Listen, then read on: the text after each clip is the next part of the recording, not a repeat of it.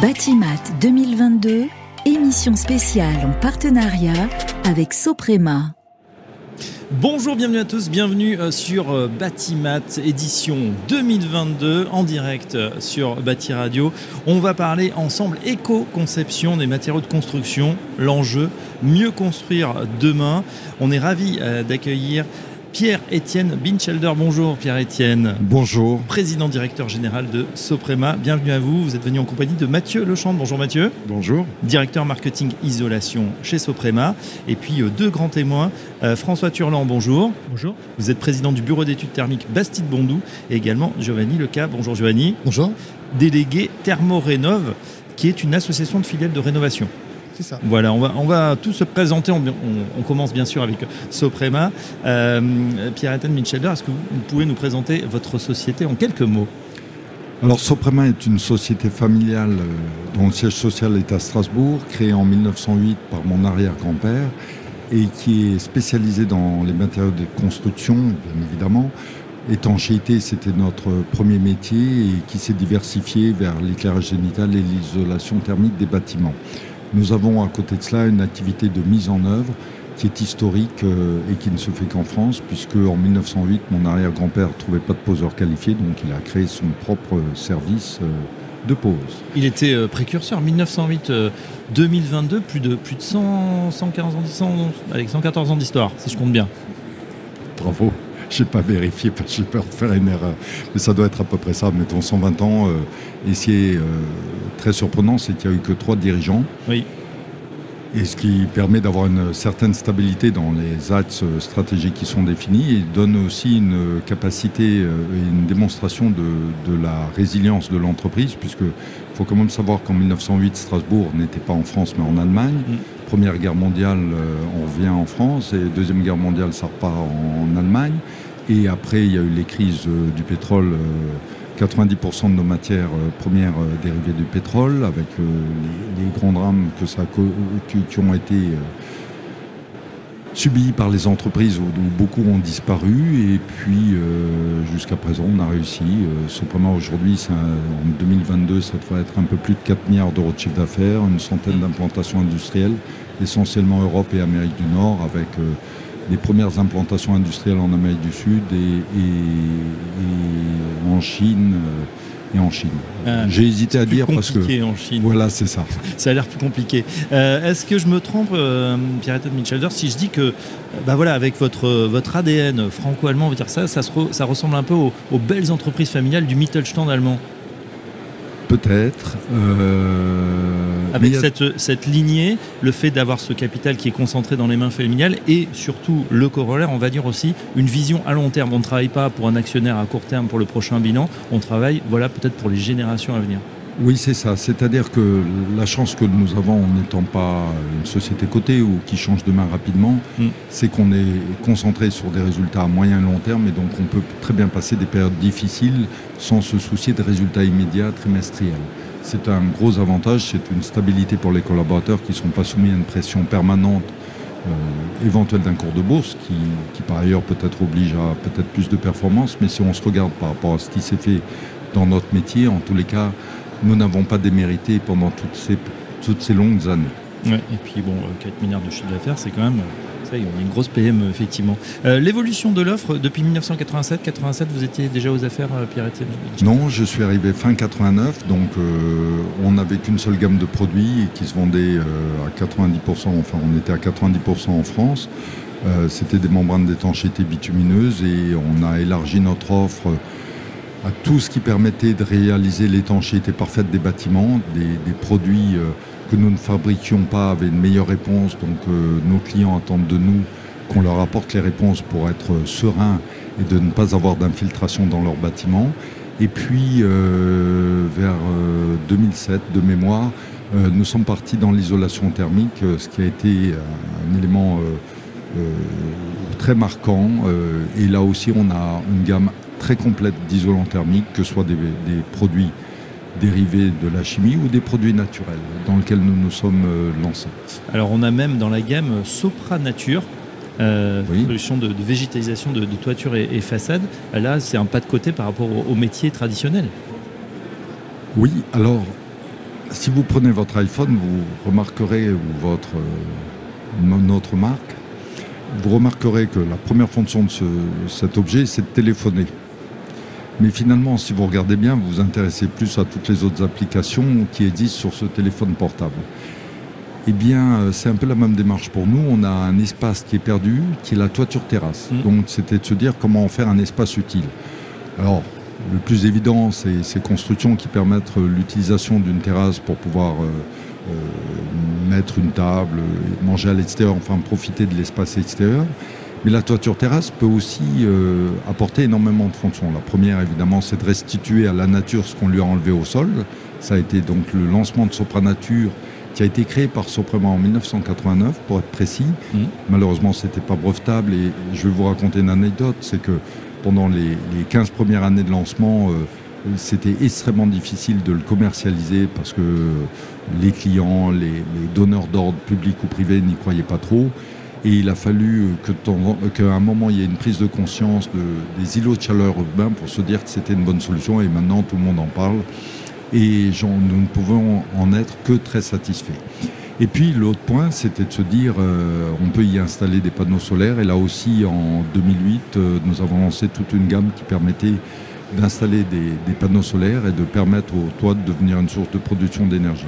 Donc quand vous voyez un toit plat, euh, une toiture terrasse, ce n'est plus une toiture terrasse, mm. mais c'est un élément de réintroduction de la biodiversité et de production d'énergie.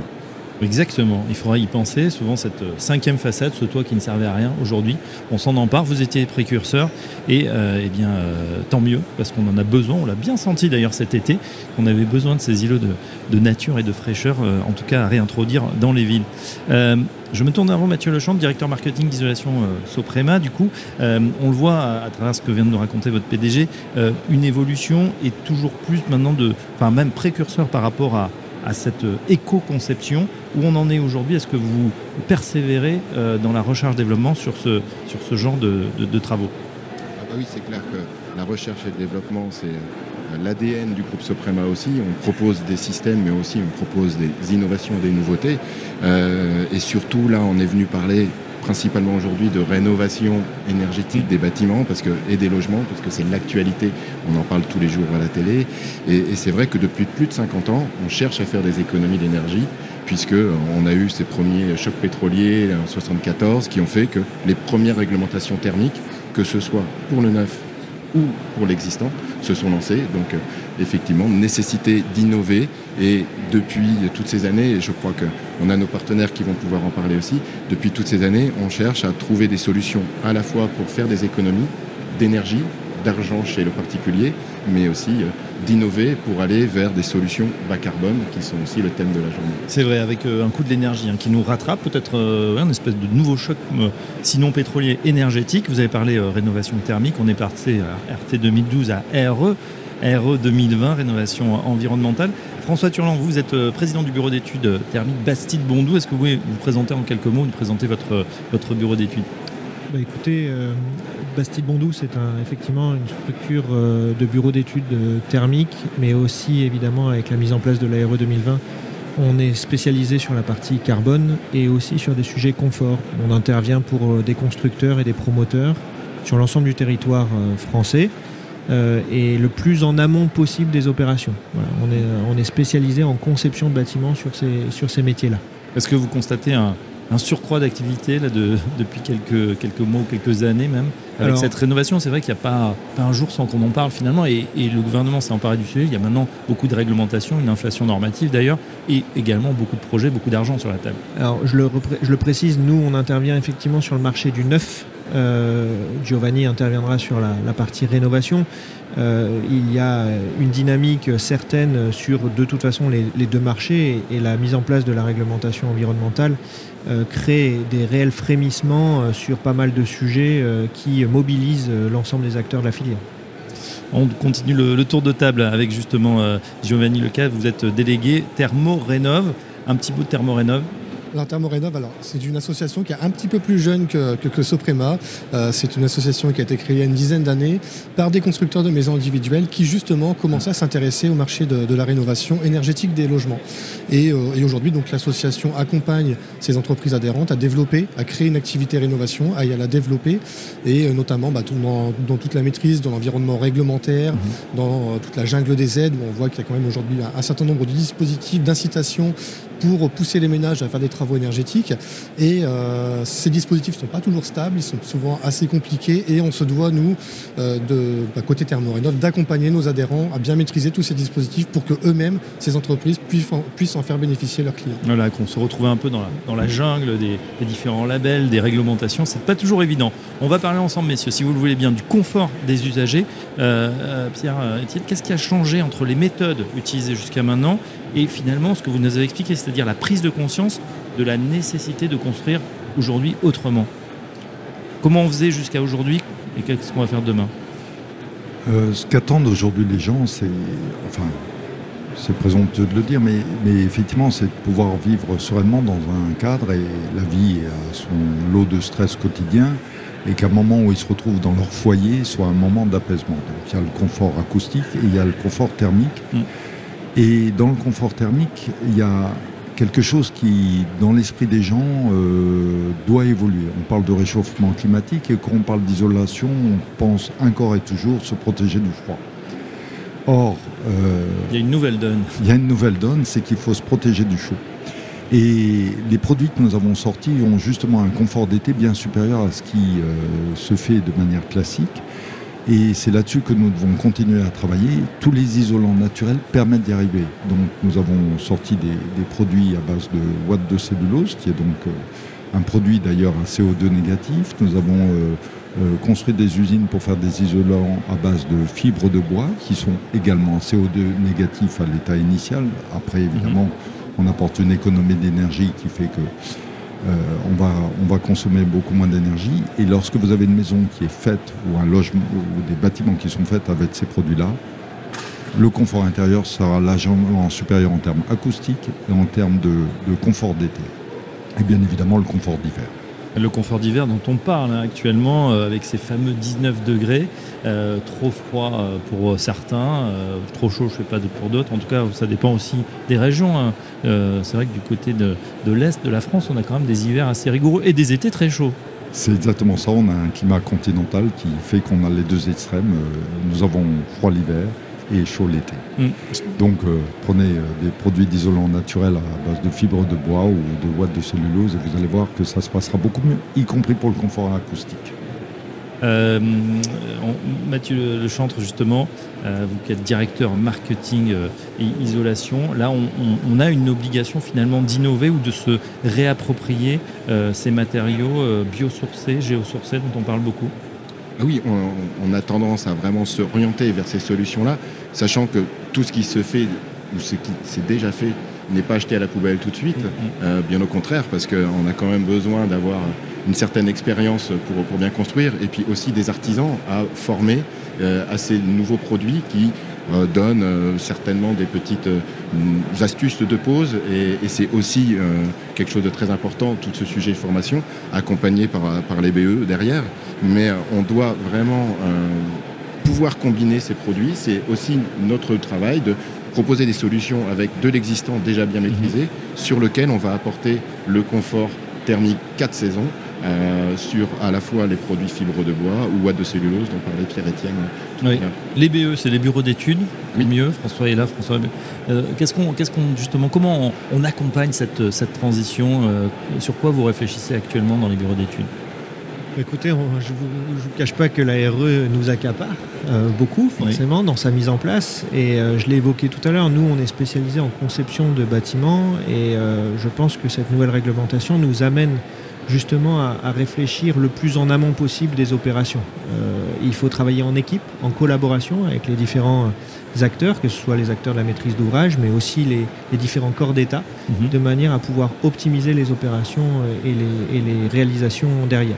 Et aujourd'hui, ce qui nous préoccupe en conception, ça a été un, petit peu évoqué déjà par, par, euh, Pierre-Étienne, c'est d'avoir des logements confortables Et pour obtenir des logements confortables, c'est bien parce que la RE 2020 a embarqué un certain nombre de, choses qui améliorent justement ce cadrage pour les opérations. Et on va s'assurer que on va travailler dès le départ la meilleure conception bioclimatique du bâtiment. Alors, dans notre jargon, il y a un indicateur hein, qui s'appelle le BBio, le besoin, bio, le, besoin bioclimatique, qui va réduire les besoins de l'opération. Et pour faire ça, il faut bien orienter l'opération, il faut bien l'isoler, il faut vraiment faire en sorte que l'orientation, le projet soit étanche aussi, par exemple, à l'air. Donc, il faut mettre des solutions d'isolation, des solutions euh, qui soient mises en œuvre euh, parfaitement. Euh, de manière à travailler cette réduction de besoins. Mm-hmm. Et ça a été évoqué aussi, euh, l'objectif quand on réduit les besoins d'un bâtiment, euh, c'est aussi à terme pour réduire les charges d'exploitation parce qu'on réduit les consommations du bâtiment. Donc on va y, ajouter des, équipements performants hein, de chauffage, de production d'eau chaude par exemple. Mais, mais, on va faire en sorte que les consommations soient réduites. Et quand on voit bah, l'évolution des tarifs énergétiques, c'est la première chose à faire, mhm. de faire On va y revenir justement sur l'équation euh, tarifaire économique. J'ai juste une question. Certains euh, à ce micro nous ont dit effectivement on, est passé de la RTE 2012 à, la RE 2020 et euh, parfois on n'a pas eu le temps finalement de se mettre déjà en adéquation avec la RT 2012 qu'on passe à une nouvelle réglementation. Certains déplorent un peu un calendrier qui, qui se comprime et qui, les force à, voilà, avancer encore plus vite mais en engageant aussi des, des coûts supplémentaires. Qu'est-ce que vous en pensez? Bah, je, peux comprendre que l'aspect réglementaire soit parfois un peu contraignant. Après, la RT 2012, ça fait 10 ans qu'elle s'applique. Euh, il y a eu des phases intermédiaires depuis 2015 hein, de préparation et d'anticipation de la mise en place de cette RE 2020, avec notamment le référentiel énergie carbone et le label E+, C-, qui ont introduit ces phases-là, euh, la partie carbone. Alors, pour autant, on est quand même toujours dans les prémices hein, de la mise en place du carbone pour laisser à la filière euh, une, notion de temporalité, de progressivité, pour que notamment les industriels en amont euh, puissent préparer toutes leurs fiches environnementales mmh. et euh, leurs évolutions d'offres qui permettent d'être à terme sur des objectifs décarbonés avec une, c'est intéressant dans l'ARE 2020 cette notion de progressivité parce que c'est une première. Mm. On s'est battu pour avoir un peu de visibilité à, moyen et long terme et la, RE 2020 sur la partie carbone a défini des paliers en 2022, en 2025, en 2028, en 2031. Donc on mm. a une vision à nouveau sur 10 ans et, euh, et ça permet euh, à toute la filière amont-aval de voir déjà et d'anticiper avec un calendrier précis. Avec un calendrier qui est plutôt précis. Ça, juste une réaction, euh, Pierre c'est important justement d'avoir. Souvent, c'est vrai que les industriels sont mis au, pied du mur. On dit bah voilà, ça, s'applique, souvent avec des délais euh, très très courts. Il y a un outil de production derrière. Vous savez quelque chose, il faut quand même avoir le temps de l'adapter. Tout à fait, mais ceci étant, on est tous contraints aux mêmes règles, donc. Mm ce sera le plus rapide. C'est le cas, juste un, aparté, excusez-moi, c'est le cas, en fait, nous on a nos, réglementations franco-françaises, ça, s'applique également à l'Europe? Alors, euh, de manière un peu. La RE 2020, je crois, à ma connaissance, dans tous les pays où on est implanté en Europe, euh, est, me semble-t-il, très en avance par rapport à ce qui se fait ailleurs. Hmm. Et je trouve que, bien évidemment, c'est une contrainte, mais euh, elle va dans le bon sens. Alors, comme toute réglementation, elle a des imperfections qui seront corrigées avec le temps mais je suis plutôt très favorable à cette réglementation. Et peut-être d'autres qui vont venir par la suite. Bon, on, vit dans le monde dans lequel on est. Euh, on a tous fait un constat, et encore plus cet été. Il y a dix ans, on vous aurait dit qu'une forêt en Bretagne allait brûler. Je crois qu'on aurait tous attrapé un fou rire en disant ça n'arrivera jamais. Ben, c'est arrivé. Donc maintenant, il y a, un constat. Euh, euh, ça fait 30 ans ou 40 ans, enfin depuis que je suis adolescent, ça fait 45 ans qu'on nous le dit. Euh, on, le constate maintenant, il serait peut-être temps de commencer à réagir de manière beaucoup plus volontariste. Mhm. Donc cette contrainte, finalement, une opportunité de même, même si on est en avance de phase en France par rapport à d'autres réglementations. Vous, m'avez l'air très jeune, monsieur, mais, on dit souvent que le bâtiment... non, on dit souvent que le bâtiment, c'est un, métier euh, un peu vieillissant, etc. Euh, c'est une véritable start-up, le bâtiment. Euh, vous avez lu comme moi et toutes les analyses le donnent, c'est à 40-45%, peu importe, euh, les émissions du CO2 dans les pays développés. Donc si on veut réduire fortement ces émissions, ça va passer par le bâtiment. Donc c'est une véritable évolution révolution, utilisez le terme que vous voulez, dans la manière de faire, dans la manière de construire, dans la manière de concevoir les choses. Donc il y a énormément de choses qui vont arriver. Euh, une partie aussi, euh, vous vivez, nous sommes ici à Paris, on voit très bien ce que sont les îlots de chaleur urbain. On parlait de la végétalisation il y a également le stress hydrique, il y, a, tous ces sujets qui sont des opportunités. Alors, pour parler de Soprema, nous lançons Skywater là en ce moment, qui est la récupération des eaux de pluie, la récupération des eaux grises pour pouvoir faire de l'arrosage, de la phytoépuration sur toiture, le fait de traiter et de stocker l'eau en, bâtiment plutôt que la, la voir se perdre. Il y, a des sujets extraordinaires et, c'est à nous tous d'avoir de l'imagination et de changer les règles pour pouvoir y aller. D'ailleurs, on a une ferme urbaine hein, juste à côté, euh, dans le pavillon 6, euh, euh, je crois juste à côté, à voir effectivement. Vous voulez réagir à François Turland et après on fera un tour sur la, rénovation qui est un autre grand sujet. Deux rebonds rapides, ce qui vient d'être dit, c'est que en novembre 2020, quand les pouvoirs publics ont présenté les enjeux et les objectifs de l'ARE 2020, avant même qu'elle s'applique, il y avait trois mots qui ressortaient sobriété énergétique, décarbonation et fraîcheur en été. Et quand c'est sorti, ça a fait un peu grincer sur ces objectifs. Avec deux ans de recul, euh, on se rend compte que, notamment avec ce qui s'est passé cet été, euh, bah, aujourd'hui, c'est euh, les mots qui reviennent et c'est plus que d'actualité. On, on sent qu'il y a de la concentration sur ces sujets-là. Donc on est en plein dedans. Donc ça s'accélère. C'est ça mon message. La deuxième chose, c'est par rapport à toutes les thématiques que Soprema travaille, c'est très intéressant parce que les pouvoirs publics sont en train de travailler sur un futur label d'État adossé à l'ARE 2020 qui embarque toutes ces problématiques de biodiversité, euh, de gestion de l'eau, euh, d'économie circulaire, de réemploi, de frugalité d'une certaine manière, et évidemment d'anticipation aussi de tous les enjeux carbone. Donc les industriels qui sont déjà sur ces thématiques et qui ont anticipé euh, dans leur gamme de produits des solutions mmh. vont pouvoir là aussi répondre aux acteurs de la filière. Du côté de la rénovation, maintenant, euh, c'est vrai qu'on a vu le, neuf avec ses, bah voilà, nouveaux labels. Vous, en avez parlé aussi. La rénovation, c'est un, grand sujet. On n'en a jamais autant parlé. Et là aussi, on a un calendrier assez précis avec certaines interrogations. Le fait, par exemple, de ne pas pouvoir louer euh, les fameuses passoires thermiques, ça va arriver et ça arrive extrêmement vite, euh, Giovanni Leca. Oui, oui. Alors le, contexte en rénovation est quand même un petit peu différent du neuf dans la mesure où euh, déjà on n'a pas de réglementation environnementale, on est sur une réglementation thermique. Euh, les travaux se font aujourd'hui, alors en respectant la réglementation thermique évidemment, mais bien souvent on va déjà, on va forcément au-delà. On est plutôt calé sur le niveau des dispositifs euh, d'incitation, donc ma prime rénov, les certificats d'économie d'énergie, donc qui sont sur un niveau de performance qui est supérieur au niveau réglementaire. C'est vrai mmh. qu'en logement neuf, on va faire la réglementation qui est déjà suffisamment contraignante.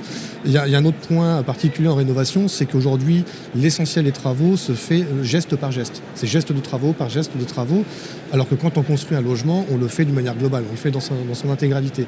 Et euh, donc la, difficulté en rénovation mmh. aujourd'hui, c'est plutôt de faire les travaux dans une approche globale, de faire une rénovation globale, plutôt que de faire des, des, euh, bouts de travaux qui, euh, juxtaposés, vont euh, peut-être à la fin, on l'espère, faire une rénovation globale. Ce qui, aujourd'hui, on s'aperçoit, c'est pas toujours évident. On a des problèmes de gestion des interfaces. Et donc, on sait aujourd'hui clairement la bonne solution, c'est de faire une rénovation globale. Oui, mais, coûte plus cher. Mais qui coûte quand même un certain prix et, pour lequel les ménages sont pas toujours en capacité de pouvoir le, financer et ils n'ont pas toujours envie de le faire aussi. Parce qu'il faut quand même bien intégrer que une rénovation globale, on est sur plusieurs dizaines de milliers d'euros de, travaux, et c'est aussi des travaux qui vont s'étaler dans la durée, qui vont perturber relativement fortement le, quotidien du, ménage. Et donc les, enjeux sont un petit peu différents. Donc là, c'est vrai que la, grosse difficulté que nous avons, et en particulier chez Thermorénov, hein, puisqu'on est positionné sur, une, euh, bah, sur le, marché de l'offre globale de rénovation, mmh. sur du clé en main, bah, c'est de pousser les ménages à faire une rénovation globale. Donc une rénovation globale, euh, vous avez remarqué, je n'ai pas forcément dit énergétique, euh, parce qu'en fait, en, rénovation globale, la rénovation énergétique globale, c'est avant tout une rénovation tout court. C'est un projet d'amélioration du logement, ce qui n'est pas forcément vrai quand on fait de la rénovation globale en lot par lot, où là, les dispositifs d'incitation euh, vont permettre de, déclencher le, passage à l'acte. Ce qu'on disait en début d'émission, c'est-à-dire avoir son foyer, hein, où on, se sent bien, on a bah voilà, chaud en hiver, frais en été, euh, et, bien souvent, malheureusement, certains bah, n'y ont pas accès, on ne peut pas en, fait euh, stopper, ne parlons pas de la, réglementation. On va se pencher euh, avec vous, si vous le voulez bien, Mathieu, sur justement les solutions imaginées par Soprema, notamment en termes d'éco-conception. Je crois qu'il y a des produits et des innovations que, vous nous avez lancées, notamment côté de Watt Glacine. Est-ce que vous pouvez nous en parler? Oui, alors la, la glacine, en fait, euh, la glacine est, le papier des étiquettes qui sont collés sur tous les colis d'Amazon. Euh, papier un peu collant. Le euh, papier collant sur les bouteilles de vin, on parlait de vin tout à l'heure. donc c'est au niveau logistique, c'est quelque chose qui est énorme, très utilisé. Il y a pas loin de 50 000 tonnes annuelles qui sont des déchets en France, qui à ce jour sont uniquement soit brûlés, soit enfouis. Donc ce pas des bonnes solutions pour la planète. Et nous, l'idée, c'est de pouvoir récupérer ces papiers, jetés ou brûlés, pour pouvoir le transformer en isolant papier, comme la boîte de cellulose actuelle, c'est du papier recyclé, papier journal, papier journal, pardon. Le papier journal est un peu moins fréquent maintenant. Et donc, on a la possibilité d'utiliser ce papier glacine, appelé aussi cristal. Et donc, innovation qui a reçu un award euh, sur Batimat, la boîte de glacine. La boîte de glacine. Voilà, qui s'appelle Universel Thermaciel Cristal, selon les appellations, et qui va être distribué d'ici, à mon avis, le mois de juillet l'année prochaine, euh, sur, euh, sur le, marché des négociants et, pour les particuliers. Voilà donc un, exemple d'éco-conception. Euh, respect de l'environnement, on a, on a un petit peu dévoilé hein, le système Skywater. On, peut, on peut y revenir en deux mots à partir de quand ça va s'appliquer? Est-ce que c'est déjà dans les, dire dans les tuyaux en tout cas C'est déjà dans les tuyaux. Enfin, c'est à des tas de projets ou c'est vraiment, vous, ça y est, vous, vous l'installez euh, Le, projet évolue au, fur et à mesure. On a déjà des solutions installées pour gérer euh, les eaux pluviales en, toiture terrasse, donc euh, pour pouvoir éviter de déverser directement trop vite, par exemple, les, événements climato, climatiques mm-hmm. compliqués et, de tout déverser sur, sur les réseaux urbains. Donc on a cette possibilité de gestion qui existe déjà.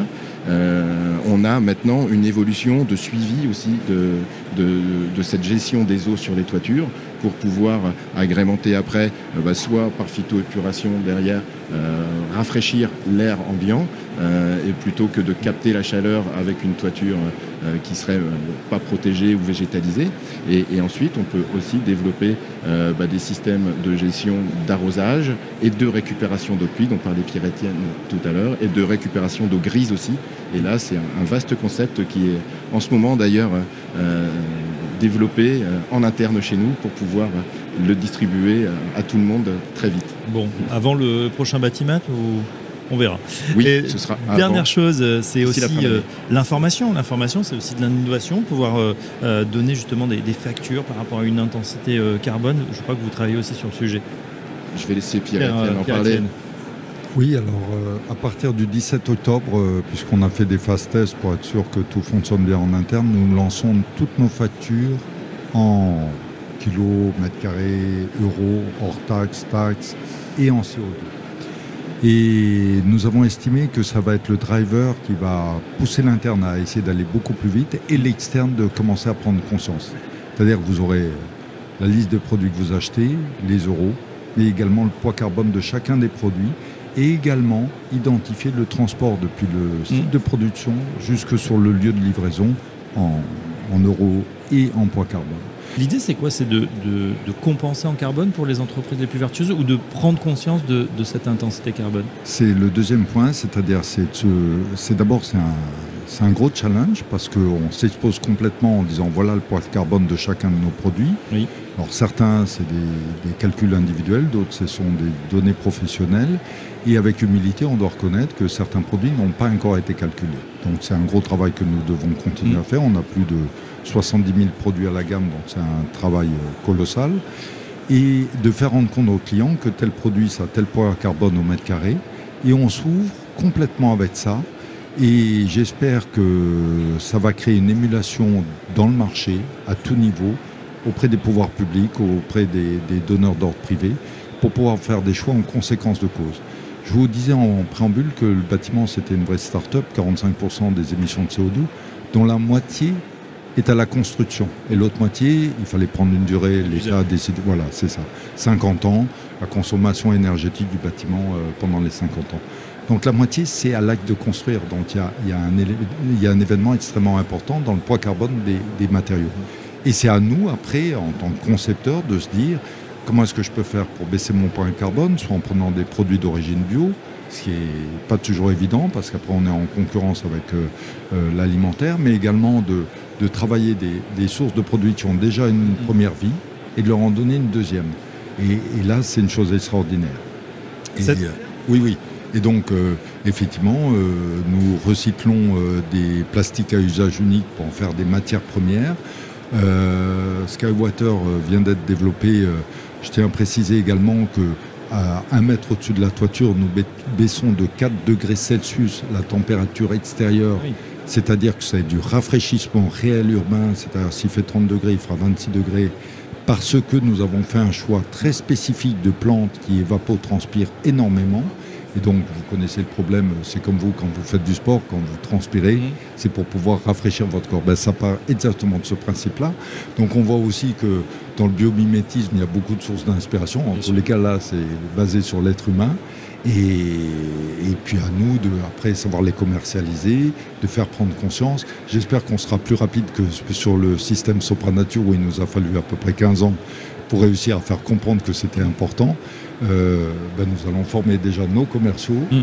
Et vous savez, l'écologie, c'est quelque chose où vous avez individuellement raison, mais collectivement, on a tous tort. Demain matin, vous achetez une voiture qui pollue extrêmement. Je ne suis pas sûr que c'est à cause de cela que le réchauffement climatique va s'accélérer. Par contre, si tout le monde fait comme vous, alors là, on aura de vrais problèmes. Mm. Donc c'est un acte individuel et c'est ce que nous devons essayer de faire comprendre à tout un chacun, qu'on a tous un rôle à jouer et qu'il faut y aller.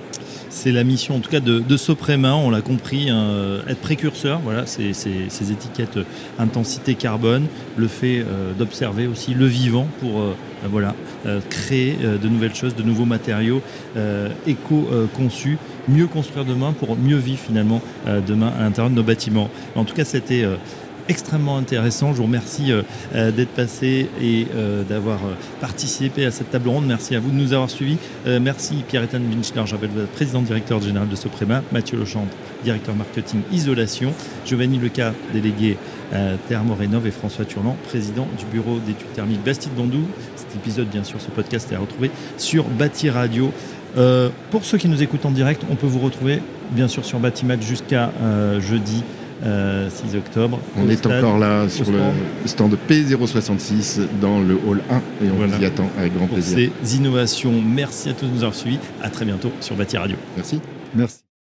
Batimat 2022, émission spéciale en partenariat avec Soprema.